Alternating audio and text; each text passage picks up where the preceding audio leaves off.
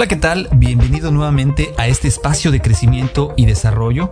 La verdad es que me da mucho gusto poder compartir contigo estos temas y que cada vez que vuelvo a compartir un tema nuevo, pues esté la expectativa de que el contenido que vamos a, ver nos venga a hacer crecer y nos venga a contribuir a ese desarrollo profesional y personal que nosotros tenemos.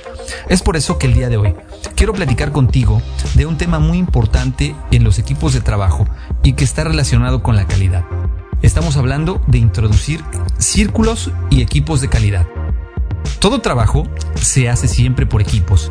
El rendimiento del gerente o del líder es en realidad el rendimiento de su equipo. Cuando más eficientemente trabaje junto con el equipo, mayor será la calidad y la cantidad de la producción, y mejor parecerá el gerente o el líder ante todo el mundo, especialmente a los ojos de sus superiores o de sus jefes.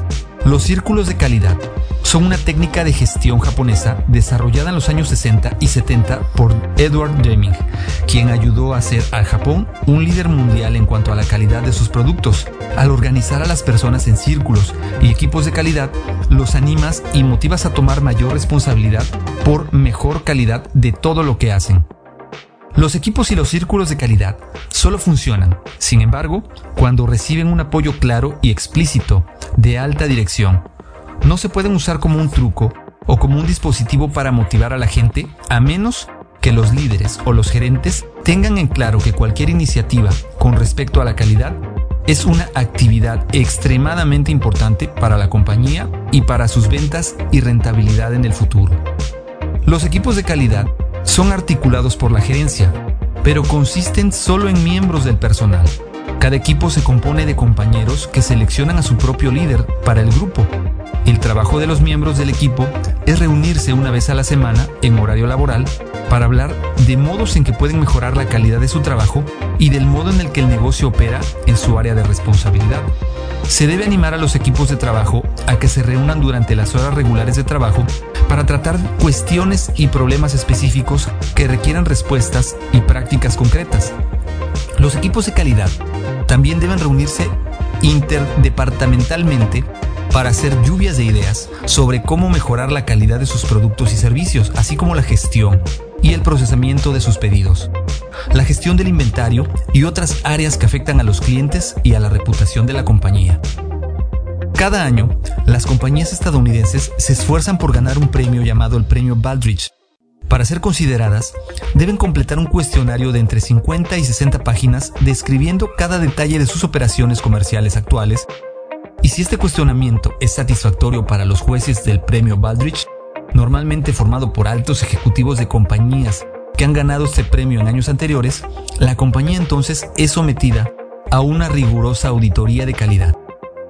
Largo de los años, los premios Baldrige se han centrado en lo que se llama gestión por medidas, cada actividad de la compañía se descompone en números y después se mide y se compara con cuidado frente al rendimiento previo y el rendimiento actual. Y sobre todo también se mide en base al rendimiento de otras organizaciones similares y el objetivo es mejorar continuamente los números que indican la calidad en un área de actividad particular, controlando cuidadosamente esos números que nos arrojan información muy importante. Cuando la gente tiene unos números claros, a los que apunta para mejorar, se sienten motivados internamente para encontrar modos mejores, más rápidos, más fáciles, pero sobre todo más creativos para hacer mejor su trabajo en cada área en la que ellos están involucrados. Al articular estos equipos de calidad y círculos de calidad para centrarse en la mejora continua, los líderes o los gerentes crean una presión interna hacia un rendimiento superior que motiva al igual que libera a los individuos implicados en el proceso. En las mejores compañías, todo el mundo dentro de la organización, en cualquier nivel, está implicado en un equipo de calidad de alguna clase. Cada actividad que afecta a las ventas, la rentabilidad y la satisfacción del cliente con el negocio es estudiada y escudriñada continuamente, a la vez que se buscan modos de hacerla cada vez mejor. Una vez que el equipo de calidad se ha reunido y ha elaborado ideas y recomendaciones para la mejora de la calidad, el líder del grupo deberá de informarle a su líder o gerente por escrito dichas recomendaciones a las cuales llegaron a esa conclusión y por qué.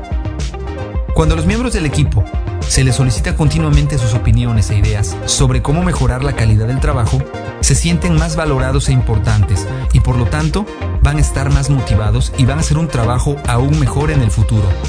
Recuerda el factor X, la autoimagen de los empleados. Está influida en gran medida por el modo en que son tratados por sus gerentes y los ejecutivos de la compañía. Si son respetados por los líderes de la organización, se verán a sí mismos de un modo positivo y como resultado rendirán a niveles más altos y su participación en un equipo o círculo de calidad es una indicación tangible de que la organización está valorando su contribución y sus aportaciones personales. Cuando los empleados saben que son escuchados y respetados por la compañía, se toman sus trabajos y la calidad de estos con mucha más seriedad. Los equipos de calidad también son factores de motivación eficaces porque satisfacen a las dos necesidades humanas básicas de las que hablamos anteriormente en otros episodios del podcast. Primero es la necesidad de afiliación y la necesidad de autonomía. Como humanos queremos tanto ser autónomos, ser independientes, como también sentirnos afiliados o pertenecer a un equipo de trabajo sólido. Nos sentimos a la vez motivados por una sensación de independencia y energizados y animados por ser miembros de un equipo ganador. Aunque son consultivos por naturaleza, los equipos de, de calidad se autodirigen permitiendo que los empleados se reúnan entre sí y generen nuevas ideas e iniciativas para mejorar la calidad de los productos y servicios que vende tu compañía. Los miembros de los equipos y círculos de calidad disfrutan tanto de la libertad de los equipos como de la motivación de la participación en este grupo. Es decir, Tú les darás algo en qué motivarse porque se van a sentir parte importante de tu organización, de tu equipo, pero sobre todo se sentirán empoderados, ya que ellos mismos encontrarán aquellas problemáticas que les impiden alcanzar sus resultados y también encontrarán soluciones de manera particular, compartirán sus criterios, compartirán sus opiniones y esto les permitirá desarrollar una manera de pensar y de, visualizar el negocio que los hará desarrollar estrategias más efectivas. Es algo realmente muy interesante, en lo particular creo que los círculos de calidad vienen a mejorar bastante la calidad precisamente en las organizaciones, pero sobre todo en los equipos de trabajo de manera individual. Y si en tu organización tienes algún problema de calidad, o un problema en el cual no alcance los objetivos de manera específica, creo que esta es una manera de poner las cosas en contexto y ayudar a que tus colaboradores aprendan a ver qué es lo que necesitas hacer. Para mí es muy importante saber qué te parece este tema, creo que es muy impactante, es muy importante. A mí me gustaría que me comentes qué opinas en el correo electrónico que es adrianrogelioruiz.com. En Twitter, como siempre, sabes que me encuentras en Adrián Rogelio Ru. Y de igual manera te pido por favor que me sigas en las plataformas, en las redes sociales, que des like, que por favor eh, le des eh, seguir también al podcast, que lo compartas con aquellas personas que les pudiera llegar a servir, que creas que puede ser de su interés. Te agradezco que me hayas acompañado, para mí realmente es muy importante y es un honor que, que me regales tu tiempo y te recuerdo, mi nombre es Adrián Ruiz, nos seguimos escuchando. Hasta luego.